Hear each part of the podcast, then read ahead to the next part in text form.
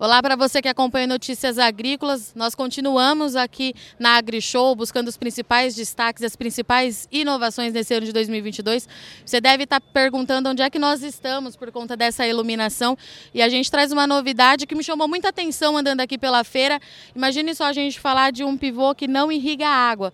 É isso mesmo, é diferente, chama atenção e a gente vai entender como é que isso funciona na prática. E eu converso aqui então com o Gustavo Grossi, fala um pouquinho para gente gente, Gustavo, de onde que você fala, qual é a sua empresa e o que, que significa tudo isso aqui onde a gente está aqui embaixo agora.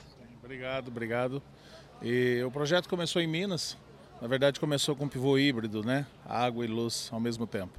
E numa das fases do processo a gente conseguiu fazer um trabalho sem irrigação. Trabalhamos com a precipitação da chuva e viu que deu resultado.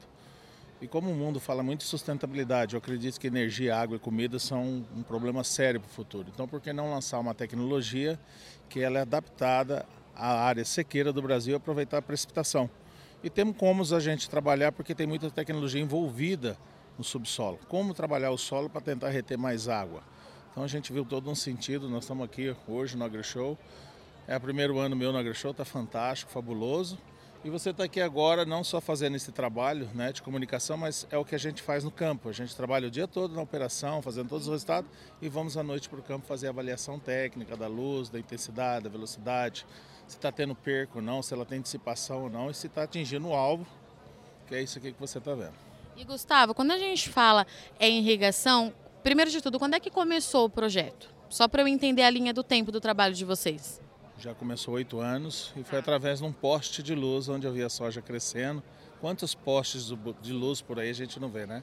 E foi de lá que saiu a percepção de colocar essa tecnologia num pivô que nós começamos em 79 com meu pai no Paraná, quando ele colocou um dos primeiros pivôs no Paraná em Campo Mourão. Então a ideia foi juntar essas tecnologias que já existiam, mas dar um, um novo rumo para ela trazer mais horas-luz. É como se a gente estivesse mudando a latitude nossa, para que a gente tivesse mais horas-luz para a planta fazer fotossíntese. Tá. Irrigação é uma palavrinha que entrou, o produtor já está mais que acostumado, mas esses últimos dois anos sofreu bastante com as condições climáticas. E aí, quando a gente fala, eu imagino que todo mundo que passou pela feira é, ficou um pouco curioso. Como assim irrigação sem água? Eu quero entender na prática como é que essa tecnologia funciona de fato e como é que ela supre essa necessidade. Sim, na verdade, o, o, mecanismo de irrigação ela pode ampliar muito, 20, 25% no Brasil. Porém, nem todo mundo tem água, nem todo mundo tem condições, tem que legalizar, pedir todo um procedimento normal, legalização de lei de água. Nós colocamos essa tecnologia para trabalhar porque essa, essa junção de assinaturas espectrais estimula a planta a desenvolver mais e com isso o sistema reticular também desenvolve. Como é fazer o sistema reticular ficar mais profundo, aproveitar água, alimento, comida, nutrição, biológico, remineralizadores, tudo aquele conjunto que a gente pode ter uma estrutura para dar esse suporte e sustentabilidade. Quando a planta tem tudo isso, ela passa a criar uma resistência natural. Analogia é boba, mas criança doente não vai médico. Planta bem suprida, ela fica preparada para as consequências que estão vindo aí de aplicação de doenças, pragas, até o balanço hídrico quando ele está em déficit. Então a gente consegue construir uma caixa de solo para dar esse suporte, mas o sistema radicular tem que ir atrás de água e comida. A luz, com todo essa, esse conjunto de tecnologias, estimula a planta a fazer esse raizamento mais profundo. Então é uma das tecnologias que nós adotamos para dar suporte a isso. E a gente veio para estabilizar, nós não temos varinha mágica. Nós criamos que o agricultor supere essas fases de, de, de laninha, el ninho, com as tecnologias que nós temos, não só essa, como outras tecnologias que existem no mercado. E começou esse projeto, começou em Minas, foi para outros estados, qual é a expansão dele? Vocês é, esperam ampliar isso? Em que fase que a gente está agora? Nós estamos em oito estados já, já estamos entrando na, na Bolívia e estamos com um projeto já iniciando no Paraguai.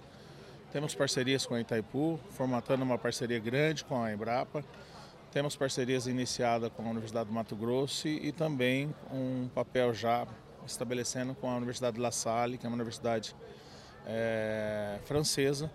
E a ideia é ter muitos pesquisadores fazendo esse trabalho, além do agricultor comprovar que funciona, ter a chancela acadêmica, que é importante, porque sem pesquisa nós não vamos a lugar nenhum. É, e há a expectativa de aplicar essa tecnologia em outras culturas? Ela não tem contraindicação. Hoje nós temos aproximadamente 40 culturas trabalhando e estamos entrando no mundo VET, piscicultura, sonicultura, aves, gado confinado e leite de corte. Então, a ideia é expandir o máximo possível, só que a gente precisa de pesquisador. O nosso chefe de pesquisa, diretor de pesquisa, diz que vai faltar pesquisador para tantas pesquisas que vai ter no mercado. Muito obrigada, Gustavo, e parabéns pelo projeto. Obrigado. Para você que acompanhou Notícias Agrícolas, eu agradeço muito sua atenção e sua audiência, mas não sai daí que nossa programação continue já já, a gente está de volta.